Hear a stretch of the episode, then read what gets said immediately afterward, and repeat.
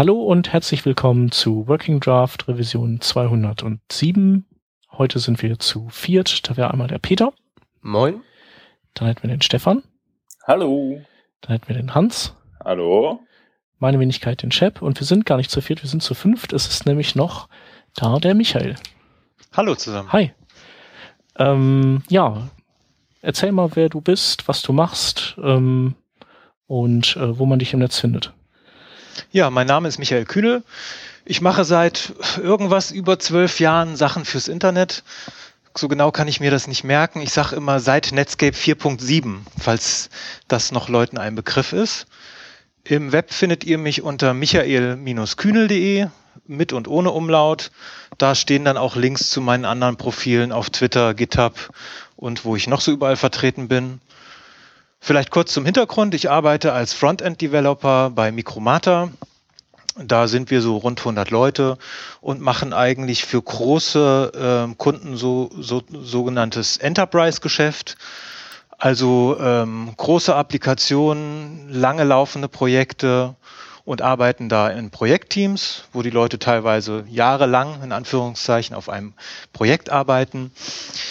Äh, daneben haben wir noch das UX-Team, da bin ich drin und wir kümmern uns dann projektübergreifend um Informationsarchitektur, ähm, Design, äh, Prototypen und sind auch in der Frontend-Entwicklung in den Projekten mit drin.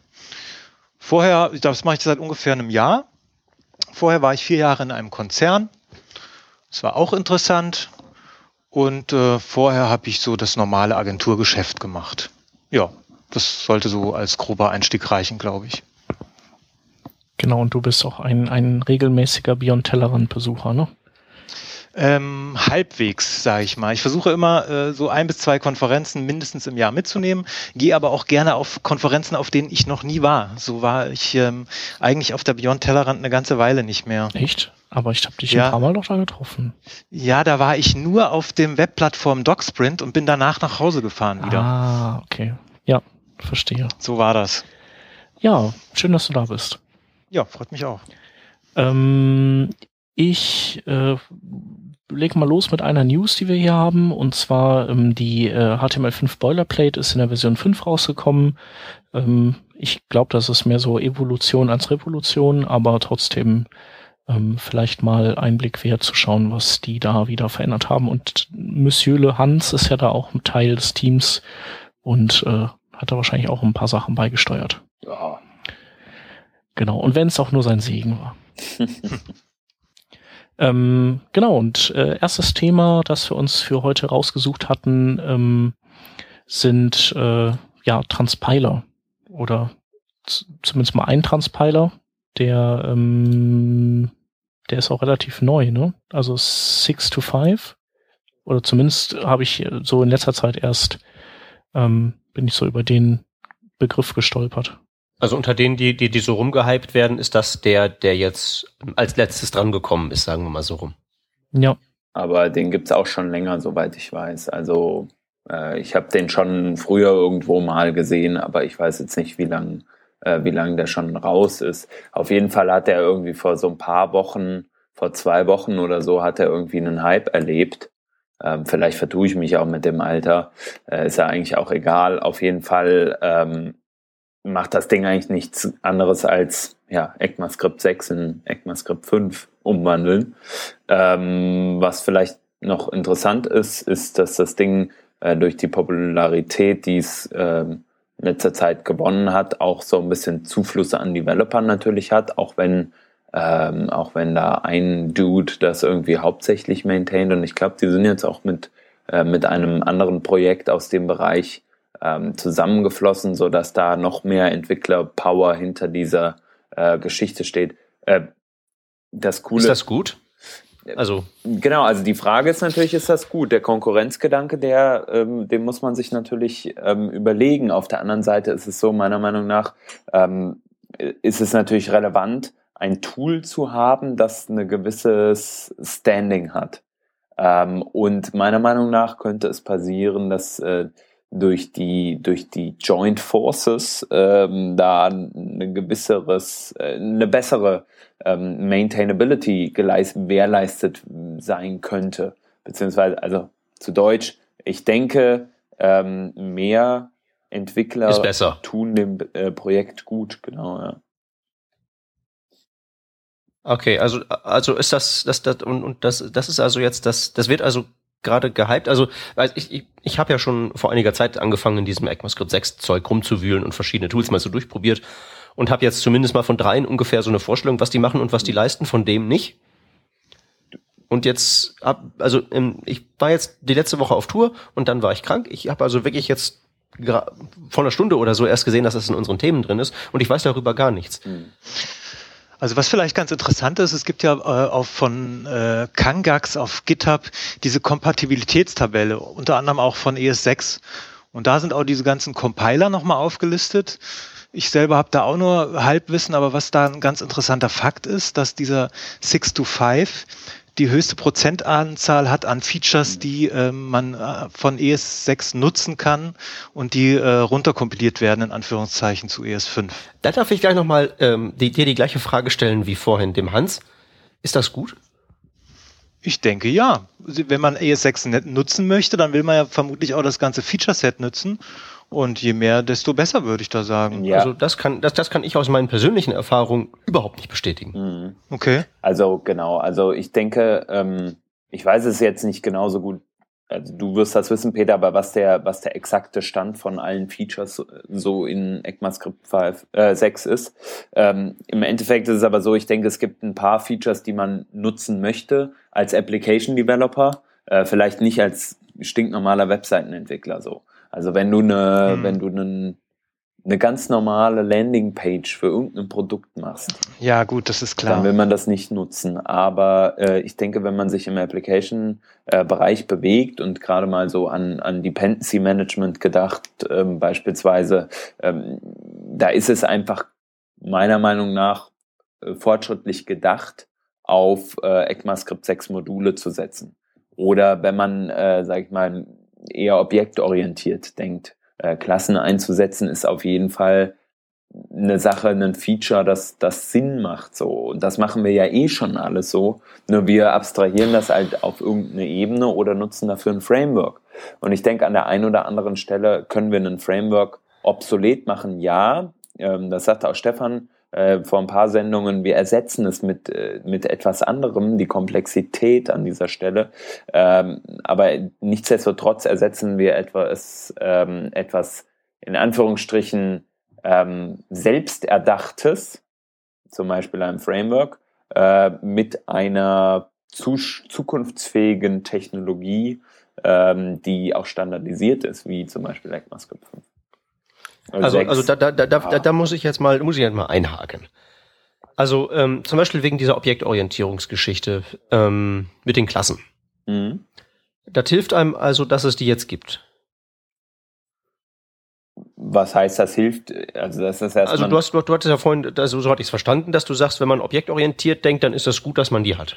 Das kann man nicht so pauschalisieren. Ähm, es gibt äh, bestimmt Anwendungen, da macht es Sinn, äh, Sinn eher in dieser äh, Hierarchie zu denken. Ich meine, nicht, äh, nicht umsonst gibt es genügend dieser ähm, Frameworks, die versuchen, so etwas ähm, in, in JavaScript abzubilden. Äh, jetzt Weil es Sinn macht, weil es Sinn macht oder weil man irgendwie so eine Art Methadon für Java-Entwickler braucht. ich würde sagen, weil es Sinn macht. Also an vielen Stellen macht es Sinn. Man muss nur entscheiden, wann und wo sind diese Stellen. Und das ist, denke ich, auch das Schwierige bei der ganzen Sache. Ähm, wann braucht man ein Feature der entweder Sprache oder wann muss man ein äh, Feature hinzufügen, äh, indem man beispielsweise ein Framework da drauf äh, wirft. Ähm, ich denke an, an gerade so was beispielsweise dieses ganze MV-Stern-Movement anbelangt, da ist, denke ich, klar zu spüren, dass wir ähm, eine andere Struktur äh, für, für Applikationen in der im JavaScript-Umfeld brauchen, als wir das noch vor, äh, sagen wir mal, fünf oder sieben Jahren gebraucht haben. Ähm, allerdings, wie die dann zu leisten ist, ist natürlich eine andere Frage. Und äh, ich nehme an, dass das, dass das Komitee sich da einige Gedanken gemacht haben wird, ähm, wie man denn so etwas aufbaut und ähm, dass dann gewisse Produkte hinten rausgefallen sind, wie zum Beispiel Module, ähm, die es ja auch vorher schon durch Abstraktionen wie zum Beispiel Require.js, CommonJS ähm, und so weiter äh, gab, dass die standardisiert werden in einem Weg, der eventuell äh, besser ist, vermeintlicherweise. Also gerade bei gerade bei Klassen, wenn ich da mal kurz eingrätschen darf, die habe ich ja tatsächlich auch ausprobiert an einem größeren Projekt mal. Und das war eigentlich eine ziemliche Schnapsidee, weil die ähm, äh, verglichen mit ähm, dem althergebrachten, ich bastel mir das Ding aus Constructor-Funktionen und Prototypenobjekten zusammen, äh, schon eine etwas eine etwas wortreichere Sache sind. Die eigentliche zugrunde liegende Mechanik, die ja bei Klassen nicht anders ist als bei normalen JavaScript-Prototypen, verbergen und gewisse Dinge einfach nicht möglich machen. Ich kann zum Beispiel nicht einfach so eine, so eine wenn ich eine Constructor-Funktion habe, ich ja quasi so eine Superclosure, definiere da drin, indem ich schreibe this Punkt irgendwas gleich sonst was, was dann hinterher auf dem Objekt, das da rauskommt, drin ist, kann aber da drin noch irgendwelche ähm, lokalen Variablen haben, die ich dann halt eben da privat vorrätig halten kann. Und das ist halt eben mit Klassen so in der Form nicht möglich. Da muss man dann mit irgendwelchen Symbols arbeiten und das ist dann auch nicht wirklich private und außerdem halt gewurstel, weil man halt dieses extra Sprachkonstrukt braucht, wo man doch eigentlich das mit einer Funktion ganz wunderbar machen könnte. Also gerade bei den Klassen habe ich halt festgestellt, das ist halt irgendwie so äh, halt eine Konzession darin, dass halt eben wir im Moment überschwemmt werden von diesen ganzen anderen Entwicklern, die halt Schwierigkeiten haben, in anderen Bahnen zu denken, was ja, da kann man ja keinen einem Vorwurf draus machen. Wenn man halt irgendwie seit zehn Jahren Java schreibt, dann denkt man da halt eben so und vielleicht ist es sinnvoll, denen da was hinzustellen, damit die es leichter haben. Aber ob das jetzt wirklich so dafür gedacht ist, irgendwelche ernsthaften JavaScript-Frameworks geschrieben von Leuten, die ernsthaft Ahnung von JavaScript haben zu bauen. Das sehe ich da halt so ziemlich gar nicht. Vor allen Dingen, weil ja auch gerade diese Klassen verglichen mit dem, was halt eben die anderen Entwickler aus ihren anderen Sprachen können, kennen, die können ja nichts. Die sind ja, die, die, die haben ja wirklich minimalstes Feature-Set. Das ist wirklich einfach nur so ein taktischer Zucker, was auch sinnvoll sein kann. Aber bei den Klassen sehe ich das jetzt gerade so für den JavaScript normal sprechenden wirklich nicht. Das mag daran liegen, dass ich das irgendwie falsch eingesetzt habe, weil ich die irgendwie nicht mehr schnalle nach zu langer Prototypenbestrahlung. Aber das ist wirklich ein so ein Feature, das ich durchprobiert habe und festgestellt habe, jupp, äh, das ist für einen anderen Einsatzzweck, da bin ich definitiv nicht die Zielgruppe für. Das bringt nicht die Sprache vor, weiter, sondern das öffnet die Sprache anderen Zielgruppen, was okay ist, aber was anderes ist als so die Zukunft das ähm, macht aber die, direkt beleuchten. Das Feature ja auch nicht aber schlecht. Also, ähm, nein, nein, nein, überhaupt nicht. Nee, nee, nee, macht überhaupt nicht schlecht. Nur macht halt nicht, dass äh, die JavaScript-App von morgen irgendwie fundamental anders. Jedenfalls so, wie ich das sehe. Aber Peter, hilf mir geschwind, wenn das Ganze ja äh, nur syntaktischer Zucker ist, ne? ähm, wo fühlst du dann eingeschränkt in, in der Verwendung von dem Ganzen? Ähm, das ist ja nur ein Shortcut dafür, dass du Constructor Function und ein Prototype schreibst. Ist es ein Shortcut? Weil, das war Frage, oder? Ja, ja. Das, das, ich weiß halt eben nicht, ob es ein Shortcut ist. Es ist halt eine andere Syntax, um das Gleiche zu beschreiben. Und es geht halt nicht alles da drin, weil du halt eben in einer Klasse syntaktisch nicht alles machen kannst, was du in einer Funktion machen kannst. In der Funktion kannst du ja alles treiben. In der Klasse kannst du das machen, was in der jeweiligen Mikrosyntax drin möglich ist, was nicht das Gleiche ist. Also einfach so in der Klasse sagen, so hier, jetzt ja, haben wir da halt irgendwie so eine private Funktion und da, also indem du einfach sagst, da in der Function definiere ich noch eine Function dieses ja. Ganze so durchkaskadieren kannst du halt nicht so einfach. Du wirst aber ja nicht mhm. gezwungen, das Ding so zu nutzen. Also es ist da. Auf keinen ähm, Fall, auf keinen Fall. Es ist total, total gut ja. für das, was es ist. Nur sagtest du gerade, diese Klassen sind doch bestimmt super toll für das Framework der Zukunft. Sehe ich nicht so. Aber daran haben sie auch gearbeitet, weil deswegen gibt's ja diese ECMAScript 6 Module, wo du eben auch den ganzen Fu machen also, kannst. Ich würde das, das ist was anderes. Ich würde das, das würde ich in eine ganz, ganz, in eine grundsätzlich ganz andere Kategorie packen. Genau, aber es ich gibt hier so, es gibt hier so, es gibt hier so, also in meiner ähm, Wahrnehmung gibt's so sag mal, drei Kategorien von ECMAScript 6 Features. Da gibt's die, die das möglich machen, was vorher nicht ging. Das sind so Sachen mhm. wie, wie Weak Maps, was halt die Transpiler auch nicht leisten können. Dann gibt's ähm, den ähm, syntaktischen Zucker. Ähm, das sind halt Klassen, das sind Arrow-Functions, die einfach das machen, was schon geht, aber das halt eben entweder für neue Zielgruppen machen oder für Leute, die, die viele äh, Callbacks schreiben, angenehmer machen. Und dann gibt's diese ähm, Dinger, die ähm, einfach nur nachrüsten, das, was man schon immer hatte ähm, und was halt eben jetzt einfach nur auf Sprachniveau gehoben wird, wie zum Beispiel Module. Hatten wir vorher, haben wir irgendwie mit Require.js hingetrickst, gibt's jetzt da wirklich drin. Und ich finde, man sollte diese Features wirklich in diese drei Kategorien einsortieren und auch getrennt betrachten, weil die unterschiedliche Dinge mit der Sprache anstellen wollen. Das alles in einen Topf zu werfen, finde ich nicht zielführend, gerade wenn wir über Transpiler reden, die halt Kategorie 1 nicht machen können, weil Weakness nachbilden geht halt schlecht. Nochmal ganz kurz zu Weakmaps. Ich äh, stecke jetzt nicht so weit in ES6 drin, dass ich erklären könnte, was es ist. Habe aber hier noch diese Kompatibilitätstabelle vor mir und da steht zu Weakmap drin, dass äh, 6 to 5 äh, der einzige äh, Compiler slash Transpiler ist, der das kann. Mhm. Also vielleicht lohnt es sich doch, das Ding nochmal genauer anzugucken. Okay, das ähm, interessiert, würde mich dann auch interessieren, wie die das machen, weil das ja tatsächlich, also auf, um auf die Frage zurückzukommen, was machen die Weak Maps? Die, ähm, äh, das ist eine Collection, ähm, wo die Einträge besonderen Regeln für den Garbage Collector unterliegen. Mhm. Ähm, Mhm. Weiß halt nicht, ob das jetzt 6 to 5 dann tatsächlich mit ja, irgendwelchen Tricks, hört sich komisch an, ja. mit irgendwelchen Tricks richtig implementiert oder ob die einfach nur das Interface nachbilden. Das ist ja witzigerweise eins für die Features, die, äh, die diese äh, Kompatibilitätstabelle nicht listet bei Weakmaps. Mhm. Eben diese, diese Garbage Collector Aufräumerei. Ja, also oder, ich denke, das ist auch, äh, ich denke, ähm, man muss, Peter, ich finde das sehr gut, wie du das eben äh, gesagt hast, man muss unterscheiden, was sind die Punkte, die man ähm, nutzen möchte. Nichtsdestotrotz finde ich es gut, dass wir wieder auf die ursprüngliche Diskussion ähm, zurückgekommen sind. Es geht nicht um einzelne äh, Features, was die jetzt bedeuten, sondern ob der generelle Einsatz von ECMAScript 6 äh, für uns heutzutage schon relevant ist ähm, und dazu entsprechende Transpiler genutzt werden können ähm, Peter, gerade diese Punkte, die, denke ich, du auch schon bereits einsetzt, ähm, diese, diese Features, ähm, auch in deinem, in deinem äh, Präsentationsframework, wenn ich das äh, richtig verstanden habe, sind ja alles Punkte, die gut sind. Ähm, JavaScript an sich äh, mit in, in sage ich mal, ECMAScript äh, 5 beispielsweise bringt ja auch schon Punkte mit, die eventuell nicht perfekt sind für den einen Einsatz, beispielsweise this oder äh, für mich persönlich auch einfach ein ein äh, non-strict Mode sozusagen, ja, also ein sloppy Mode von JavaScript, was meiner Meinung nach schon irgendwie ja nicht so schön ist für die Sprache. Aber das heißt ja nicht, dass er nicht nützlich ist oder dass er nicht für, für andere Leute auch einen Einsatzzweck darstellt. Und wenn ein Java-Developer beispielsweise ähm, die, die Sprache JavaScript erreicht oder ein C-Developer und die haben irgend oder C++ und die haben irgendwelche Vorstellungen oder C-Sharp, keine Ahnung, ähm, und denkt sich, ja, ich möchte jetzt gerne meine, mein, mein, ob, mein, äh, meine Klasse wie folgt anlegen, ähm, dann können sie das jetzt näher an dem machen, was sie gewohnt sind. Und das finde ich nicht schlecht für unsere, äh, unsere erste Sprache JavaScript so. Das heißt nicht, Noch einmal, dass das alle. Da, da stimme ich dir völlig müssen. überein. Also absolut richtig, genau dafür ist es da, dafür ist es gut, genau richtig. Äh, trotzdem, worauf ich eigentlich hinaus wollte, war, dass du vielleicht versehentlicher irgendwie sowas sagtest von wegen, ähm, dass die eventuell auch helfen, die, die JavaScript-Frameworks der Zukunft zu strukturieren. Kann auch sein. Würde ich jetzt auch nicht kategorisch ausschließen. Also ähm, wir wissen nicht, äh, also ich persönlich, ich habe damit nicht rumgespielt mit Klassen. Ähm, ich weiß nicht, wo der Weg damit hingehen wird, ähm, was Leute damit bauen werden. Und ich glaube, es hat seine Daseinsberechtigung, sonst wäre es da nicht drin. Ähm, und nicht nur wegen, wegen Leuten, die da irgendwie von anderen Sprachen rüberkommen.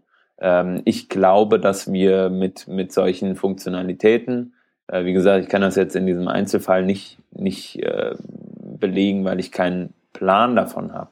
Ähm, was, was Klassen da im Einzelnen jetzt äh, machen.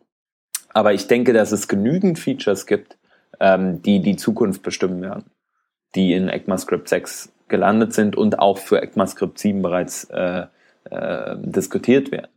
Ähm, also ob da jetzt der Einzelfall entscheidend ist und ob wir uns darüber überhaupt aufhalten sollten äh, zu diskutieren, äh, finde ich, finde ich, äh, finde ich noch fragwürdig. Ich möchte ganz kurz noch was einwerfen, und zwar, ihr sagt jetzt, okay, es ist total gut, dass es sowas gibt wie Klassen, damit Leute eher einmal ähm, äh, die außerhalb kommen, äh, äh, einen Weg Richtung JavaScript finden. Ähm, ist das wirklich so gescheit, wenn das Ding dann äh, unter der Haube eh wieder komplett anders funktioniert? Also wenn ich jetzt quasi als die Sharp-Entwickler Richtung JavaScript gehe und ich sehe, da gibt's Klassen und so weiter, dann verwende ich das doch so, wie ich es gewohnt bin. Äh, und habe sowas für Prototype-Chain und so weiter ja noch nie gehört. Ne? Das spielt so ein bisschen, das spielt so ein bisschen in dieses, in, dieses Ding der äh, Kategorie 3 rein, das, das, das ähm, Standardisieren von dem, was wir sowieso schon haben. Denn wenn du äh, diesen Leuten halt heutzutage keine Klasse als Sprachfeature gibst, dann schmeißen sie eine JavaScript-Library drauf. Und jeder schmeißt seine eigene drauf und die, da können zwei Leute im Prinzip nicht mehr miteinander reden. Hm. Jetzt, wo wir es als Sprachfeature haben, ist das dann zwar alles vielleicht nicht die reine Lehre, ob das ein Problem ist, man weiß es nicht, aber zumindest ist es dann für alles die, für alle die gleiche Lehre. Ist halt auch ein kommunikativer Fortschritt. Hm. Ja, okay, stimme zu. Ja. Ach ja, also was mir halt aufgefallen ist, je mehr ich diesen ECMAScript 6, ähm, diesen ECMAScript 6 Gedöns einsetze, also ähm, mit einem Transpiler, der habe ich da gearbeitet, der relativ mächtig ist, ähm, habe ich mich doch relativ bald beschränkt auf ein paar wenige Features, die mich weiterbringen und andere Dinge setze ich noch nicht ein und das ähm, ja hat verschiedene Gründe, würde ich mal sagen. Also da gibt's halt einerseits die Dinger, die halt eben nicht an mich adressiert sind, sowas wie Klassen. Ähm, dann benutze ich die halt nicht. Andere Sachen sind halt aus anderen Gründen vielleicht anders gelöst. Ähm, als ich losgelegt habe, gab's ähm, noch keine vernünftige Unterstützung für Module, also habe ich es halt mit Browserify gemacht und das tut's auch. Da muss ich jetzt nicht extra für umbauen. Und bei manchen Dingen, wie zum Beispiel bei Generators, ist es so, dass einfach mein Gehirn noch nicht ähm, Probleme in ECMAScript 6 formulieren kann und ich deshalb für manche neue Features noch keine Anwendung habe. Was benutzt du denn? Ähm, also ähm, ich kann ich kann sagen, ähm, ohne was ich gar nicht mehr kann. Ich habe ähm, über, ähm, also ja, im, im, im Dezember war das, ein kleines äh, Frontend-Skript geschrieben. Also was heißt kleines, fing klein an und ist dann irgendwie bei so ein paar hundert Zeilen jQuery Spaghetti Code geendet. Ähm, und da habe ich irgendwann einfach nicht mehr aus, ausgehalten, ständig diese, weil ich sehr viel funktional gearbeitet habe, ständig Function, Function, Function, Function zu schreiben. Und ähm, musste halt eben einfach Arrow-Functions haben weil es tatsächlich einen ziemlich großen Unterschied macht, äh, was so die Aufgeräumtheit des Quelltextes angeht, wenn man da wirklich sehr intensiv mit eben diesen funktionalen Sachen arbeitet, mit diesen ganzen kleinen Inline-Functions. Und da habe ich dann halt eben, bin ich da zum Beispiel dazu übergegangen, mir von all diesen ähm, super mächtigen, mega krassen ECMAScript 6 Transpilern den äh, simpelstmöglichen drauf zu schaffen, nämlich ähm, ähm, Sweet.js ist so ein Makrosystem und da gibt's die ähm, auch ein ECMAScript 6 Modul, was im Prinzip nur Klassen nachrüstet und Arrow Functions und Destructuring, mehr nicht. Und Arrow Functions, Functions und Destructuring haben mir dabei sehr geholfen, den Code sehr viel übersichtlicher zu gestalten. Kannst ja. du mir denn vielleicht sagen, wozu wir einen Block-Level-Scope mit LED brauchen? Ähm, ist auf jeden Fall weniger WTF-ig als war. Okay. Ja. Das stimmt, ja. Also mit dieser, mit dieser doppelten, ich weiß nicht, wie man es nennt, aber es gibt jetzt erst diese, diese Creation Stage und nachher die Execution Stage, nicht? Und da kann man mit diesem War schon ein bisschen äh, äh, Humbug treiben, wenn man nicht weiß, wie das Ding funktioniert. Und äh, darüber hinaus noch, dass ähm, auch so eine Sache in Richtung äh, Feature-Kategorie ähm, so den anderen ein bisschen angenehmer entgegenkommen. Nicht nur mhm. ist es weniger WTF-ig, es ist auch ähm, so, dass es sich dann eher verhält wie in allen anderen Programmiersprachen auch. Dieser mhm. Function Scope ist wirklich eine Orchideenangelegenheit. Es geht nichts verloren, man schreibt halt let statt war und dann muss man halt eben seine ganzen Syntax-Highlighter updaten, die für Web, da gibt's halt irgendwie kaum welche, die das richtig machen. Aber das ist das größte ja. Problem. Ich finde es nur so komisch, wenn man das gewöhnt ist, einfach einen Function Scope zu haben, dann auf die Idee zu kommen, dann mit let irgendwie äh, auf Block-Level-Ebene irgendwelche Variablen zu deklarieren. Aber, aber, aber ähm, wird das denn für dich irgendwas ändern? Also wird dein Code dann irgendwie anders aussehen? Ja, weil ich ja meine Variablen immer äh, ganz oben in einer Funktion deklariere. Und wenn ich dann quasi noch einen eigenen Scope habe in, in Blöcken, dann könnte ich ja auf die Idee kommen, warum weiß ich halt, wie gesagt, auch nicht, nee, aber, dort aber, noch die Variablen warum, zu deklarieren. Warum, deklar warum deklarierst du sie oben am Function Scope? Äh, das ist eine Konvention, damit alle äh, wissen, wo Variablen definiert sind und sich keiner wundert. Wenn es mit let sowieso da passieren würde, wo sie hingeschrieben werden, mhm. würden sich die Leute doch noch weniger wundern. Ja, wenn man es weiß, wenn man sich daran gewöhnt hat, dann auf jeden Fall, ja. Mhm. Also das ich würde mal behaupten, ja, bitte. Entschuldigung, ähm, dass, dass einige von den Sachen, die in ECMAScript 6 kommen, für Leute, die jetzt schon gewöhnt sind, JavaScript auf eine gewisse Art und Weise zu schreiben, ziemlich merkwürdig sind. Also, wenn du mal weißt, wie du ein Module-Pattern machst, wie du äh, Prototype schreibst, äh, wo, wo Variablen deklariert werden müssen und solche Sachen, äh, was mit, mit Function Scopes und so weiter auf sich hat, ähm, dann wirst du vermutlich sehr schwer auf das ganze neue Zeug umsteigen, außer mit, mit keine Ahnung, mit genügend äh, äh, Pioniergeist oder Ausprobiertum. Also das, das, das glaube ich ernsthaft ehrlich gesagt nicht, weil ähm, das, also gerade so bei so Sachen wie Let versus war, Das größte Problem ist wirklich aus deinen Fingern, aus den Muskeln rauszukriegen, diese mhm. Buchstabenkombination ja. zu tippen. Wahrscheinlich. Ja. Oder wenn du halt eben, ähm, sagen wir mal, du gehst, du kommst in ein neues Team rein, das Team sagt, wir machen jetzt Klassenstrat-Prototypen. Mhm. Wie, wie lange brauchst du, bis du dich daran gewöhnt hast? Das ist, glaube ich, nicht das Problem. Das Problem ist wirklich, ähm, mit dein Gehirn, denke ich mal, so einzustellen, dass es in der Lage ist, äh, Probleme so zu formulieren, dass du die mit den ECMAScript 6 Features lösen kannst. Also sagen wir zum Beispiel mal ähm, hier ähm, Generators zum Beispiel. Okay, Generators sehe ich mal als, als Ausnahme, weil das halt. Äh ja, aber ne, denk, denk mal jetzt nicht an diesen an diesen asynchronen Promise-Krempel. Das ist ein Sonderfall. Ja ja, sondern denk halt eben einfach wirklich damit, dass du das Ding halt eben nutzen kannst, um so on demand halt was zu generieren und du kannst über dieses Konstrukt drüber iterieren und verschiedene andere Dinge damit machen.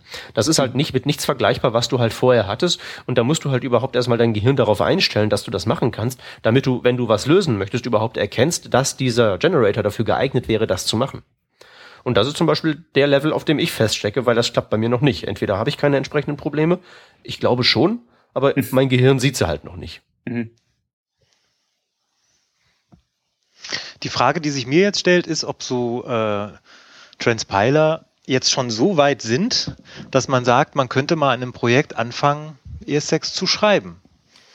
Das bliebe noch herauszufinden, vermutlich. Das kommt drauf an, welchen Transpiler du benutzt, ne? Und ja. welche Features und so. Also es gibt, irgendwer hat ja mal gesagt, wer alle Features einer Programmiersprache auf einmal benutzt, hat nicht alle beisammen. Ja. ne? Deswegen ähm, ähm, würde ich mal sagen, auf jeden Fall lohnt es sich mit diesen Transpilern rumzuspielen, um halt festzustellen, was man von dem Zeug überhaupt haben will. Mhm. Weil, ähm, wie der Hans vorhin schon ganz richtig sagte, ähm, ECMAScript 5 ist auch voller Zeug, das wir nicht benutzen.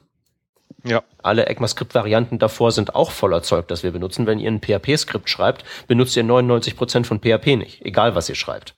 Hm. Das ist völlig normal. Und da muss man erstmal dieses Set von Dingen, die jetzt aktuell da sind, mal durchnudeln und mal wirklich ernsthafte Probleme versuchen damit zu lösen, um halt festzustellen, jupp, ähm, das taugt nicht, das ist halt nicht für mich gedacht oder das ist halt noch nicht so weit. Also experimentieren, denke ich mal, sollte man damit auf jeden Fall schon.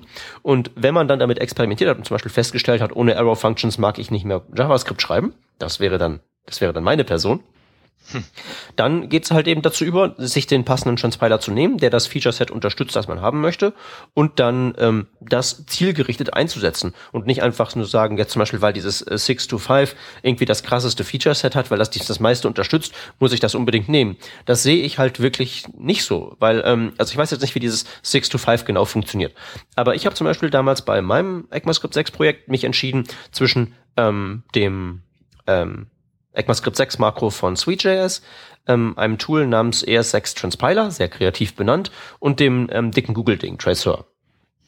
Mhm. Und das ist wirklich so, dass man da ähm, äh, mehrere, mehr Variablen zur Auswahl hat, um zu entscheiden, welches nehme ich denn. Ähm, und da muss man halt eben, muss man halt eben abwägen. Also zum Beispiel, klar, vom Feature-Set ist Traceur das Beste, also hat am meisten da an Bord. Ähm, aber zum Beispiel ist es so, dass wenn du den Code da ähm, mit kompilierst, erkennst du ihn nicht wieder. Okay. Und der funktioniert auch nur, wenn du eine, wenn du eine kleinseitige Runtime von Tracer noch mit einbaust. Ach ja, okay. So, da kannst du halt eben überlegen, okay, will ich diese Features haben und wenn ja, bin ich bereit, den Preis zu zahlen. Mhm. Mein ECMAScript 6 Transpiler kann keine Source Maps. Ähm, dafür ist es halt so, dass der Code wirklich eins zu eins relativ gut zu sehen ist. Und die mhm. ECMAScript 6 Makros können fast gar nichts, aber können Source Maps und machen halt sehr übersichtliche Transformationen. Und das ist jetzt so, dass, das, das wäre so der Problemspace, innerhalb dessen ich ausgewählt habe, welchen ich nutze. Und die Anzahl der Features war dabei mein geringstes Problem, weil so viele wollte ich gar nicht haben für das, was ich mache. Was vielleicht in dem Zusammenhang auch noch ganz interessant sein könnte, äh, es gibt auf GitHub von Eddie Osmani so eine Linksammlung ES6-Tools. Das können wir vielleicht auch dafür sorgen, dass es in Show Notes landet. Das hilft einem nicht bei der Auswahl, aber zeigt ihm, zeigt mal das ganze Spektrum, was es da an Tools gibt in dem Bereich. Äh, von so komplett äh, Transpilern bis zu irgendwelchen Polyfills, die da einzelne Array-Methoden äh, nachrüsten. Wie, wie findet ihr solche Sammlungen? Ich finde das mal ganz interessant, um sich einen Überblick zu verschaffen, aber wie schon gesagt, hilft es einem nicht bei der Auswahl. Ich wollte gerade sagen, Überblick verschaffen ist nicht das richtige Wort dafür, oder? Man weiß zumindest mal, was es gibt. Weißt du das nicht, du hast nicht diese Liste gelesen. Das äh, nee, aber man, Wolf. nee, man weiß aber zumindest, dass es halt Komplettlösungen gibt und dass es halt auch einzelne Polyfills gibt, die halt einem nur mal schnell helfen, wenn man irgendeine eine Prototype-String-Funktion vermisst, die man gerne benutzen möchte. Hättest du die Liste nicht gehabt, Ähm, wäre die Theorie, die du formulierst, die gewesen, da gibt's wahrscheinlich für jeden Use Case was? Oder nee, wäre deine Theorie eher gewesen, oh, da gibt's bestimmt, da, da ist bestimmt nur irgendwie so drei Transpiler und das ist, die können alle ganz wenig. Ähm, ich hätte wahrscheinlich eher gedacht, ich hätte nicht gedacht, dass es so viele Polyfills gibt, sagen wir es so. Aber du hast schon gedacht, dass, das du, schon gedacht, dass für jeden Use Case was dabei ist. Also worauf ja. ich halt hinaus will, ist halt, ich finde, ich finde, ich finde solche Listen schlimm. Ja? Ja, die helfen mir nicht, sondern die machen mich fertig. okay. Ja, vorher hätte ich mich halt eben an, zwischen drei Tools entscheiden können und mhm. hätte nicht gewusst, was die Kriterien sind. Und jetzt äh, weiß ich nicht mal mehr, welche von diesen Tools überhaupt von mehr als einem, einer Person betrieben werden.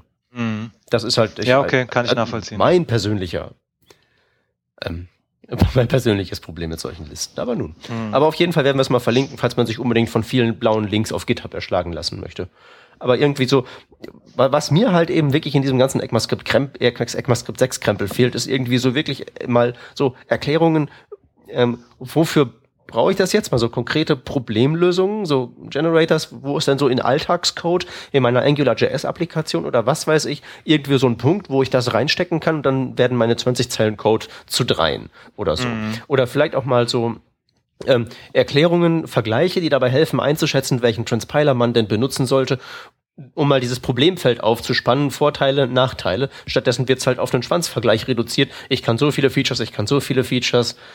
Das ist doch nicht hilfreich. Ich Ey. hätte nur eine Frage. Außer du möchtest noch was dazu sagen? Ich? Nein. Ja. Äh, und zwar, äh, Peter, du hast jetzt ECMAScript 6 ausprobiert. Ähm, mir würde es interessieren, wer für die anderen Leute in dieser Runde jetzt ECMAScript 6 verwendet. Weil du bist ja quasi der, der probiert's aus und, und predigt noch drüber, ne? Und, und die anderen müssen das ja im Produktivcode verwenden. Da würde es mich interessieren, wer sagt, okay, das, das nutzt jetzt schon. Also ich habe mal ähm, auch nur zum Rumspielen das verwendet, also die Module, um genau zu sein, und das war es auch schon. Ähm, ich bin auch im Moment irgendwie noch nicht 100% überzeugt, dass ich das in produktiv ein, äh, Sachen einsetze, die Geld generieren sollen. Also in sowas wie irgendwie ein Monitoring-Tool oder sowas in-house genutzt wird, ist das bestimmt äh, nice. Aber irgendwie so, um, um eine Web-App dafür damit zu bauen, mhm. ähm, habe ich, äh, sehe ich jetzt noch nicht die, die, die, den Einsatzzweck. Meinst du nicht? Kommt das nicht darauf an, welche Features du dir da transpilieren möchtest? Ähm, ja, doch, hast du natürlich recht, aber für mich persönlich in meinen, meinen äh, Einsätzen noch nicht. Also wenn du, wenn es dir, ähm, sage ich mal ja eh egal ist, was du an an HTML, äh, an JavaScript rausrenderst und das ist es dir eigentlich in 100% der Fälle, wenn du ein Tool, ein Bildtool verwendest, so. Ähm, dann kannst du auch einen Transpiler benutzen. Warum nicht? Vor allem, was halt das Geile ist, die Zukunftsfähigkeit, was ich vorhin schon sagte. Aber irgendwie sehe ich halt auch noch das Problem, dass man halt auch erstmal drauf klarkommen muss als Developer. Und meist ist es ja nicht einer, der drauf klarkommen muss, weil das geht noch relativ easy, sondern es ist ein ganzes Team. Und wenn in dem Team dann unterschiedliche ähm, ja auch, auch äh, Wissensstände vorhanden sind, dann kann es halt schwierig werden, meiner Meinung nach. Noch. Ja, auf jeden Fall. Also wie gesagt, was ich vorhin schon meinte, da fehlt es halt irgendwie an äh, brauchbarer Dokumentation. Das ist alles mhm. super esoterisch, was die Leute da aufschreiben. Überhaupt nicht zu gebrauchen. Also wir verwenden es mit Ember, äh, weil dieses, dieses Ember-Tool, Dings, die äh, Ember CLI, äh, so ein ES6-Transpiler drinnen hat und die ganze Modulstruktur deswegen aufbaut auf, auf ES6. Ähm, aber das ist wirklich nur die Modulstruktur, nichts anderes. Also sonst sind wir auf ES5-Level unterwegs. Das heißt, das ist jetzt in dem aktuellsten Ember ist das drin? Ähm, nee, ja, nicht in Ember selbst, weil Ember selbst funktioniert ja total losgelöst, aber äh, in dem von Ember empfohlenen, äh, in der von Ember empfohlenen Toolchain, nämlich okay. die Ember CLI, ähm, mhm. wird das quasi standardmäßig verwendet. Okay. Und die nehmen den, den ES Next äh, äh, Transpiler her, der jetzt in 6 to 5 aufgeht, wie ich erfahren habe. Genau, das war die Geschichte, die ich vorhin genau. ansprach. Genau. Jetzt haben wir wieder, sind wir wieder am Anfang angekommen. Total cool. Hm. Tja, also ich habe es ja in, ähm, in, in sozusagen im Produktiveinsatz, im Geldverdienen-Einsatz, weil das meine Präsentationen abspielt. Hm. Aber wie gesagt, das Ding ist halt auch wirklich, dass ich mir dann eine, eine Light-Version von einem Transpiler genommen habe und von dem noch nicht mal alles benutze. Hm. Denn, wie gesagt, ich, also ich, ne, ECMAScript 5 nutzen wir alle, habt ihr ja gerade gesagt. Was denn, was denn für Features, die wirklich in ECMAScript 5 jetzt neu dabei sind, benutzt ihr denn wirklich jeden Tag? Äh, has own property. Mhm. Vielleicht ab und zu mal hier ähm, get und set. Mhm. Object create. Ernsthaft? Du kriegst du nicht den, den, nee. den, den, den Krampf von hier den Property Descriptor Maps? Na, das können wir nicht. JSON Stringify? JSON, okay, ja, wenn man ja. das dazu rechnen möchte. Gehört, okay, gehört ja im Prinzip dazu, ist schon richtig. Und vielleicht Mode. Index off und so Sachen. Strict Mode, ja. Strict Mode, okay. Da sind wir jetzt bei ungefähr fünf. Und sonst so? Na gut. Ja, Array-Methoden halt. Ne? Ja, genau. Ich wollte gerade ja, sagen, stimmt, die kann man halt eben dazu rechnen. Die Array-Methoden kann man dazu rechnen, wobei halt eben dann auch die Frage ist, die hat man ja vorher dann im Prinzip auch schon gehabt. Aber jetzt so die ganzen Dinge, die jetzt so wirklich in dieses in diesen Bereich reinfallen, wo ähm, was ich jetzt so vorhin meinte mit dem Ding, was Dinge ermöglicht, die vorher nicht da waren ähm, was halt zum Beispiel eben diese ähm, Property Descriptor Maps meint, also Properties, wo man halt mhm. eben sagen kann, writable, configurable und so weiter und so weiter, habe ich halt festgestellt, es gibt niemanden auf diesem Planeten, der das benutzt. Ich nehme es ganz, ganz selten her, aber wenn ich wirklich, wirklich, wirklich den Bedarf habe, dass ich das ja jetzt nutzen muss, also wenn ich Sachen einfach nicht in Numberable haben will und solche Geschichten. Mhm. mhm. Ähm, aber das ist sehr, sehr selten. Ja, und dann so hier Function Prototype Bind vielleicht hin und wieder mal. Ja. Aber tatsächlich ist es so, dass man, ist es doch so, dass man die meiste Zeit die meisten Features nicht benutzt. Hm. Das ist jedenfalls in ECMAScript 5 so, das ist in ECMAScript 3 ähm, auch so, weil er halt eben auch lauter toxisches Zeug rumblubbert, vor dem Douglas Crockford uns warnt. Und ich sehe überhaupt nicht ein, warum das bei 6 irgendwie anders sein sollte. Gibt doch keine Anzeichen dafür. Da wird Zeug bei sein, wo wir sagen, äh, total super, können wir gebrauchen. Dann wird da Zeug bei sein, wo wir sagen, wir sind nicht die Zielgruppe. Dann wird es natürlich auch wieder Zeug geben, wo man sagt, mm, da hat das Komitee aber gepennt, das hätte man besser rausgelassen. Okay, jetzt müssen wir supporten bis zum Ende aller Tage. Und da mhm. wird am Ende wirklich, das glaube ich, keinen so gigantisch großen Einfluss auf alles haben. Man kann natürlich immer so Code-Samples konstruieren, die halt eben dann aussehen wie JavaScript vom anderen Stern. Aber tatsächlich ist es so, dass zumindest meiner Erfahrung nach der Code, den man schreibt, dann doch JavaScript ist. Und da ist halt hin und wieder mal ein neuer Token dazwischen. Hm. Also das, das, das, das wird alles so heiß gekocht und so rumgehypt und so.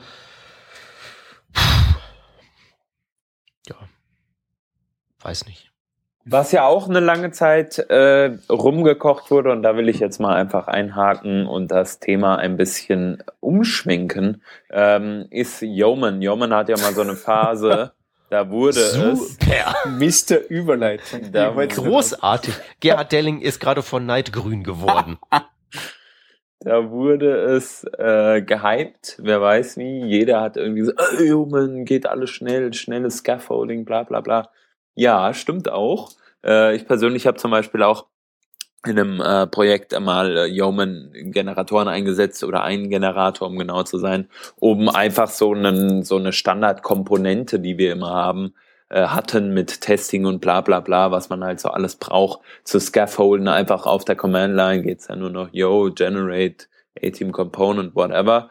Dusch war das Ding da, äh, also man musste noch so ein paar Optionen angeben. Ähm, aber auch für Init ein äh, Framework, was ich am Bastel äh, mit dem Ansem und äh, aber vor allem ja, äh, Open Source irgendwie.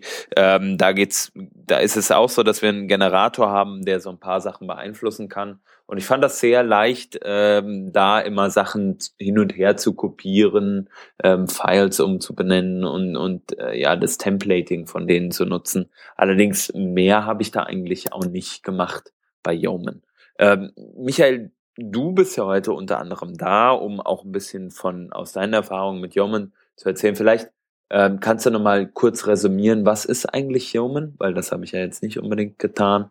Mhm. Ähm, und dann, wie der Einsatzzweck bei dir denn äh, so aussieht.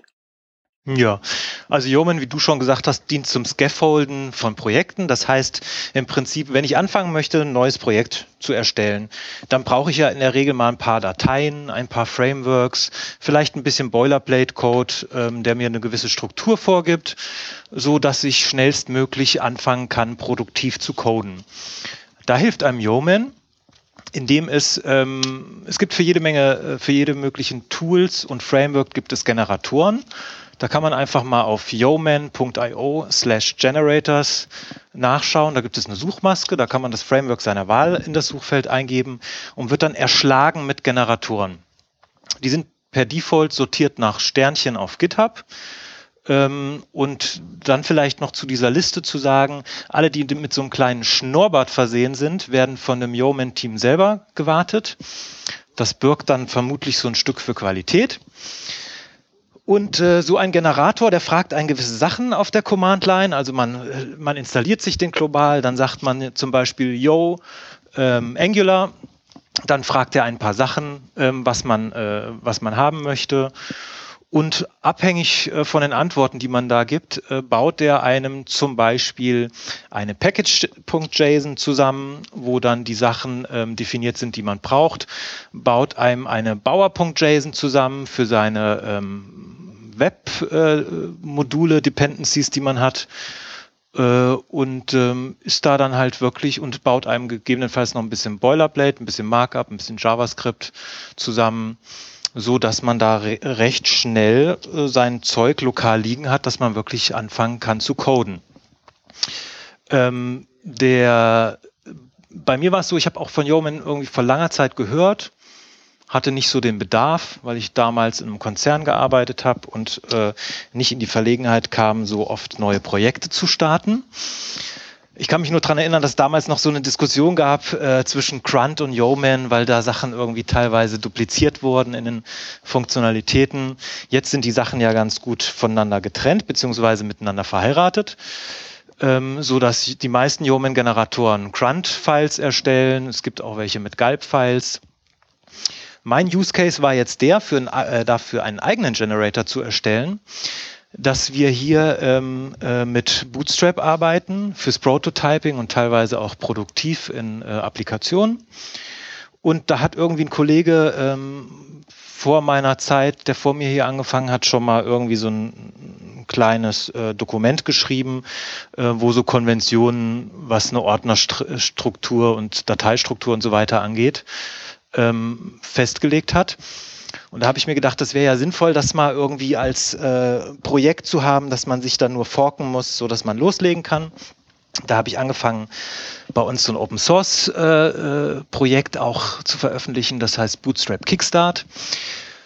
Und dann habe ich aber in der Benutzung gemerkt, dass man doch sehr viel Sachen händisch anpassen muss, ähm, wenn man jetzt ein neues Projekt damit startet. Ob es jetzt irgendwie die initiale Version ist oder ähm, wie viel Boilerplate-Code man haben will ähm, und ja, noch so ein paar andere Sachen.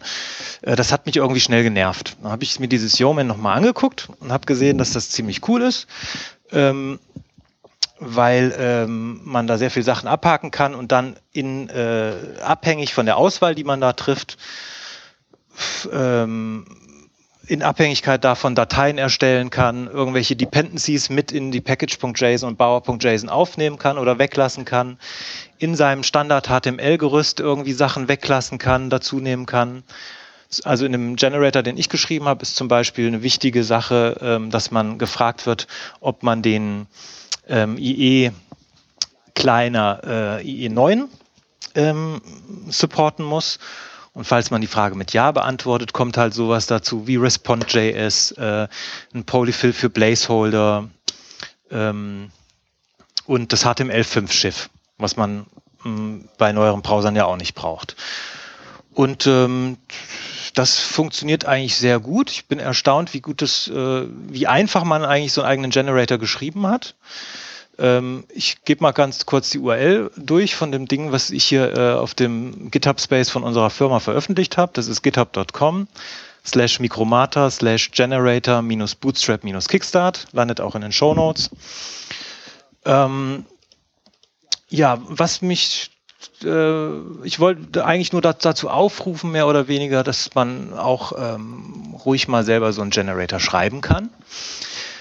Da gibt es einmal den offiziellen Guide auf der Yeoman-Seite verlinkt, der hilft einem schon mal sehr.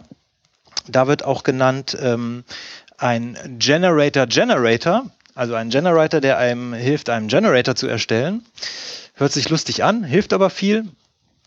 Worauf ich auch noch hinweisen wollte unbedingt, dass man sich mit dem äh, Prompting-Tool, was ähm, Yeoman mitliefert, mal beschäftigen sollte. Das ist dieses Kommandozeilentool, was einem die Fragen stellt und auch dafür sorgt, dass man auf diese, auf die Antworten entsprechend reagieren kann. Das wird mit Yeoman ausgeliefert, ähm, gibt es aber auch als eigenständiges Projekt. Inquirer.js heißt es. Und äh, das ist ziemlich cool, weil es äh, verschiedene Frageformen ermöglicht. Also einmal freie Eingabe, dann sowas wie Radio-Buttons in Anführungszeichen, sowas wie Checkboxen, äh, verschiedene Auswahlfelder. Und dann hat es äh, ein paar schöne Methoden, ähm, mit der man dann die Antworten äh, bearbeiten kann. Es gibt zum Beispiel eine Validate-Methode, ähm, es gibt eine Filtermethode und es gibt auch eine When-Methode, in der man quasi äh, Abhängigkeiten von Antworten herstellen kann. Also wenn jetzt jemand diese Frage mit Ja beantwortet, dann stell noch diese Handvoll anderen Fragen, andernfalls nicht. Das ist ein ganz mächtiges Tool und macht auch wirklich Spaß, das zu benutzen. Ähm, was könnte man noch sagen? Ach so, Testability wollte ich auch noch kurz drauf, an, äh, drauf angehen. Auch zu dem Testen ähm, gibt es auf dem Guide ein, äh, von Yeoman.io ein äh, eigenes Kapitel. Das kommt per Default, ähm, wird da äh, Mocha als Testing Framework äh, mitgeliefert. Und äh, Yeoman, die Yeoman API bringt ein paar eigene Assertions mit, also zum Beispiel, ob Dateien vorhanden sind, ob sie nicht vorhanden sind. Man kann auch den Inhalt von Dateien überprüfen. Äh, in dem Falle äh, ist das eine Assertion, die, der man einfach einen Regex reinschmeißen kann und somit ziemlich stupide äh, den Inhalt irgendwo an irgendeiner beliebigen Stelle testen kann. Was man aber auch noch machen kann, ist ähm, eigene Assertion Frameworks noch zu verwenden. Ich habe da noch äh, Should.js verwendet, um zum Beispiel auch ähm, in JSON-Dateien äh, zu gucken, ob Properties gesetzt sind, beziehungsweise welchen Value sie haben. Das ist ziemlich wichtig, weil ähm, man wenn man da äh, ziemlich viele Optionen fragt und ziemlich viele Abhängigkeiten hat, dann macht es irgendwann keinen Spaß mehr, das Ding händisch zu testen. Und ähm, da kommt dann äh, diese Testbarkeit ins Spiel, wo es wirklich komfortabel ist, äh, dann zu gucken, ob äh, für jeden einzelne Option, die ich gewählt habe, ob dann mein Package JSON noch valide ist und äh, die Properties an der entsprechenden Stelle stehen oder nicht. Darf ich da ganz kurz fragen? Ähm, und zwar, ähm, ich hab's, also wir schreiben ja auch einen eigenen äh, Yeoman-Generator für unsere Projekte. Ähm, mhm. Machen das jetzt schon seit einer Zeit und kann ja jedem empfehlen, dass er das macht ähm, waren halt so News gesagt wie, wie bei uns. Äh, und ich habe jetzt da äh, den, ein paar Tests geschrieben für den Generator. Äh, bin aber nie drüber hinausgekommen, dass ich eben check, okay, äh, sind die Files da, ist das Richtige in den Files? Aber ich hätte halt gerne mal so, so eine Demo-Compilation angestartet, weil ich deploy da ein Grunt-File mit ähm, und ein paar Assets und ich hätte gerne, dass da mal npm-install, pro install ausgeführt wird, dass ich noch ein Grunt starte für dort und schaue, ob dieser richtig kompiliert und ohne Fehlerfolgen kompiliert. Ja, also was ich mache im Testen, ähm, äh, da übergebe ich den, ähm, den, die Option Skip Install gleich True. Mhm. Das heißt, ähm, ob das die ganzen Dependencies dann äh, gefetcht werden von Bauer und von NPM, das ist in den Tests nicht mit drin. Und das ist natürlich auch das, wo es oftmals knallt, was aber bei mir in der Regel irgendwelche Berechtigungsprobleme von NPM sind oder irgendeine neue Version von NPM, die irgendwelche Probleme mit sich bringt mit bestimmten Paketen. Also das ist eine Sache, die ich jetzt nicht automatisiert teste, weil es, glaube ich, auch nur bedingt Sinn macht, weil das dann meistens andere Probleme sind, wenn die Installation nicht klappt. Aber ansonsten kann man sich von äh, dem Generator, den ich geschrieben habe, auch gerne mal äh, die Test-JavaScript-Datei angucken. Die hat inzwischen, das ist alles in eine Datei gepackt, die hat inzwischen irgendwie, äh, lass mich kurz gucken, ungefähr 700 Zeilen. Ähm, und ich glaube, dass ich da wirklich ziemlich viel mit erschlagen habe und das begeistert mich ziemlich. Ja, ich finde ich, ich find schon, weil also wir, wir rollen zum Beispiel ein paar Assessmixins aus, die, ähm, mhm. äh, die wir wieder und wieder verwenden. Nicht? Und ich würde halt schon gern irgendwie checken, ob diese, diese den gewünschten Effekt geben. Und mhm. das natürlich auch mit dem Generator, den ich gerade mitrolle. Jetzt habe ich ein eigenes Set an, an SES-Unit-Tests, die parallel laufen lassen und das ist alles irgendwie mhm. kampert und botschert. Also das hätte ich alles gerne irgendwie an einer Stelle. Eben im Sinn für Jomen, nicht, dass du es an einer Stelle hast, aber naja. Ja, man könnte natürlich irgendwie da ähm, noch seinen SAS parsen lassen und den Output irgendwie nach CSS-Validität prüfen. Ne? Sowas könnte man natürlich machen, aber ich weiß nicht, ob das die richtige Stelle ist in dem hm. Na, also, Generator. Ähm, was, was ich auch mitgekriegt habe, ist, dass, also was du super testen kannst mit diesen, diesen äh, uh, Unit-Tests für, für Yomen ist, dass ob Yomen das richtige Zeig an die richtige Stelle kopiert. Genau, genau. E -e und was vielleicht ne? auch noch, was vielleicht auch noch ganz interessant ist jetzt im Sach, äh, in Sachen eigenen Generator erstellen. Es gab jetzt vor ein paar Tagen ein Update von Yeoman selber.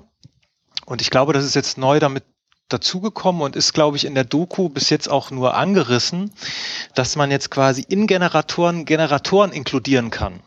Das heißt, wenn ich jetzt einen Generator habe, der irgendwie auf dem Angular Generator aufsetzt, dann kann ich dem im Prinzip inkludieren und kann dann die Sachen, die ich anders haben möchte, äh, im Prinzip einfach nur addieren, hinzufügen, ohne dass ich mich, ohne dass ich jetzt den Code oder die, die, die Prompts, also die Fragen wiederholen muss, die vielleicht der Angular äh, Generator schon stellt. Das ist eigentlich ein ganz cooles neues Feature ein komplett anderer Generator. Also sprich, ich, ich starte jetzt, keine Ahnung, den Web-App-Generator aus dem Angular-Generator raus oder umgekehrt. Genau, das würde gehen. Okay, cool. Ich habe es nicht getestet, ich habe es nur gelesen, aber äh, weil ich den Use Case nicht hatte, aber das sollte jetzt funktionieren. Hört sich vielversprechend an, finde ich. Ja, ist cool. Ja, das war es eigentlich im Prinzip. Äh, jetzt habe ich es ziemlich schnell runtergerasselt, aber was ich dazu loswerden wollte, habt ihr noch irgendwelche Fragen? Ich aktuell nicht. Was ist, was ist der, was ist der bekloppteste Generator, den du, den du bisher gesehen hast? Den ich gesehen habe. Wo du dachtest, das nutzt doch keiner. Äh, was mich, äh, das, das habe ich jetzt nicht genau gedacht, aber was mich wirklich gewundert hat, weil ich dachte, okay, das ist natürlich klar, dass da sehr viel Sachen äh, als Generatoren äh, zur Verfügung gestellt werden, ähm, die irgendwie mit NPM und Bauer zu tun haben.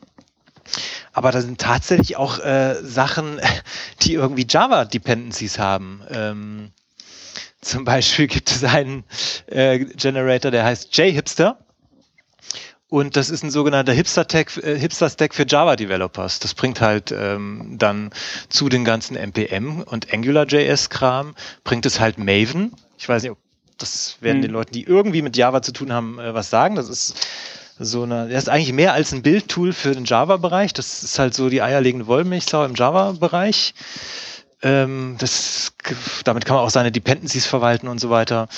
Und Spring und halt AngularJS bringt es mit. Das fand ich ganz interessant. Aber ansonsten ist es halt auch eigentlich viel so Zeug, ähm, das neueste Hipster-Framework landet da. Was ich ein bisschen frustrierend finde, ist die Menge an WordPress-Generatoren, die existieren, weil ja. keiner davon ist ordentlich und deswegen kommt ein Tag drauf der nächste. Ja.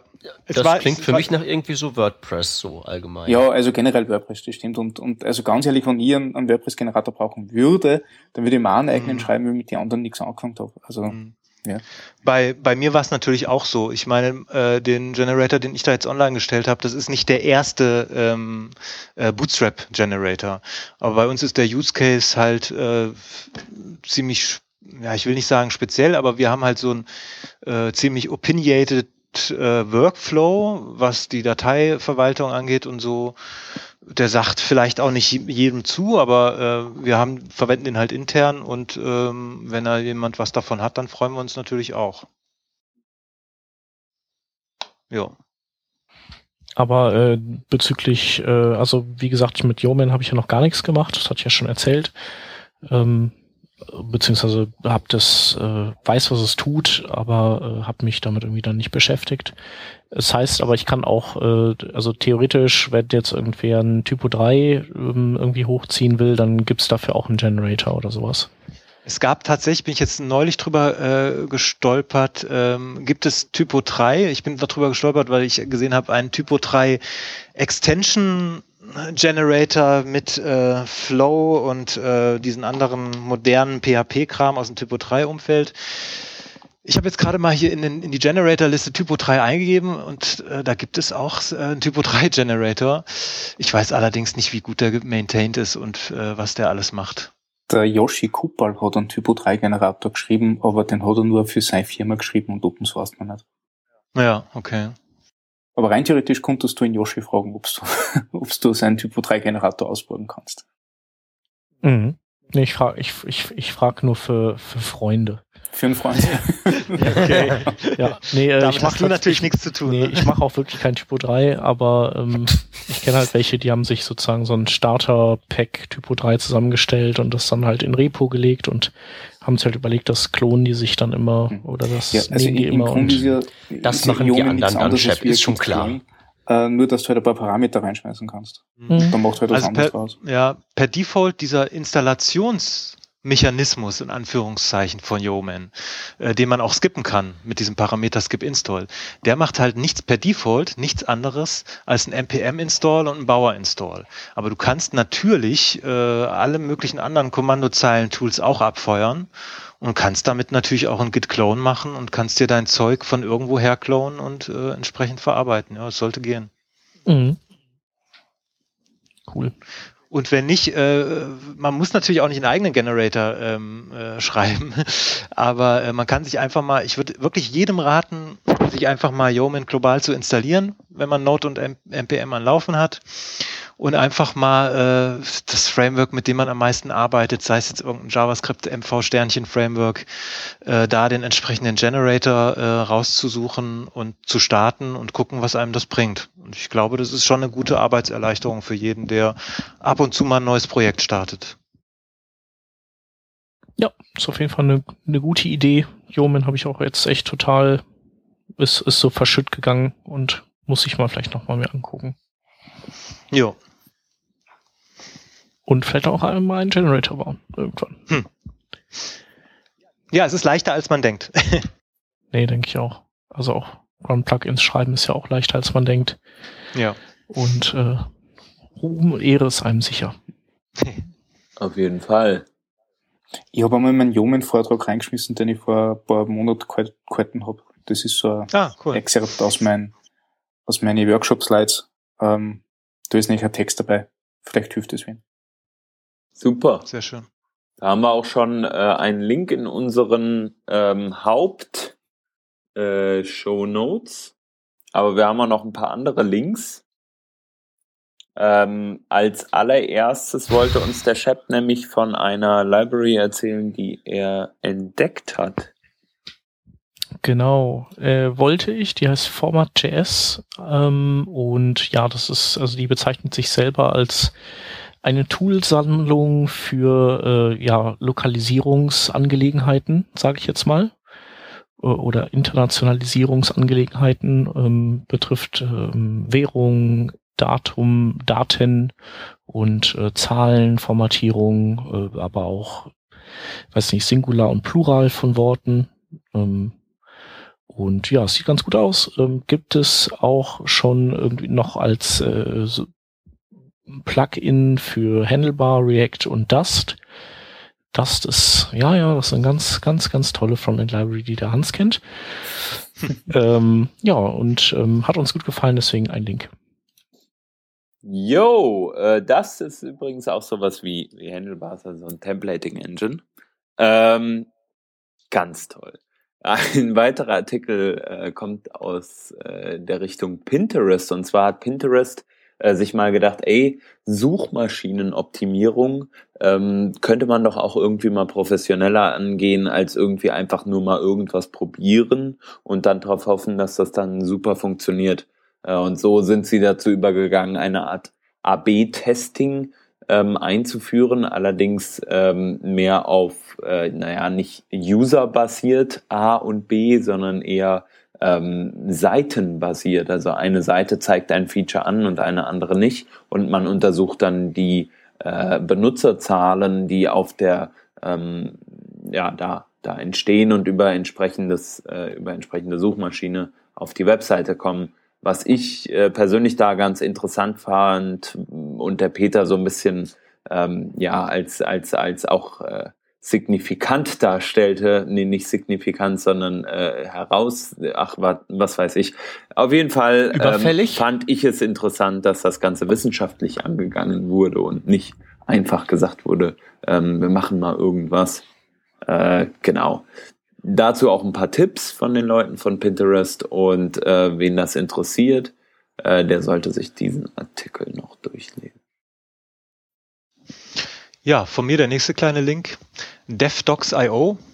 Das ist im Prinzip ähm, eine Webseite oder eine Web-App, auf der man ähm, Dokumentationen browsen kann, durchsuchen kann von Frameworks äh, und auch von CSS, JavaScript und HTML.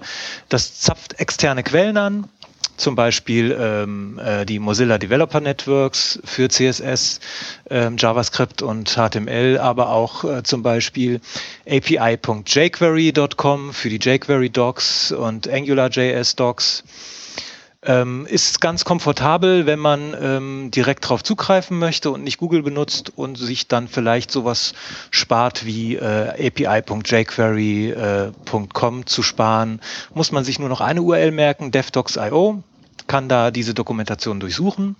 Und warum ich das jetzt nochmal äh, äh, hier hervorheben möchte, das ist auch seit kurzem offline tauglich über HTML Offline APIs, so dass man es auch im Zug, im Tunnel benutzen kann. Ja, schöne Sache, finde ich. Das ist doch was für dich, Peter. Ja, ich programmiere im Zug eh nicht. Ich habe das mal gemacht und da kam so großer Kappes raus. Also alles, was über Tests, alles, was über Testschreiben hinausgeht, mache ich dann nicht, weil das am Ende dann sowieso in der Tonne wandert.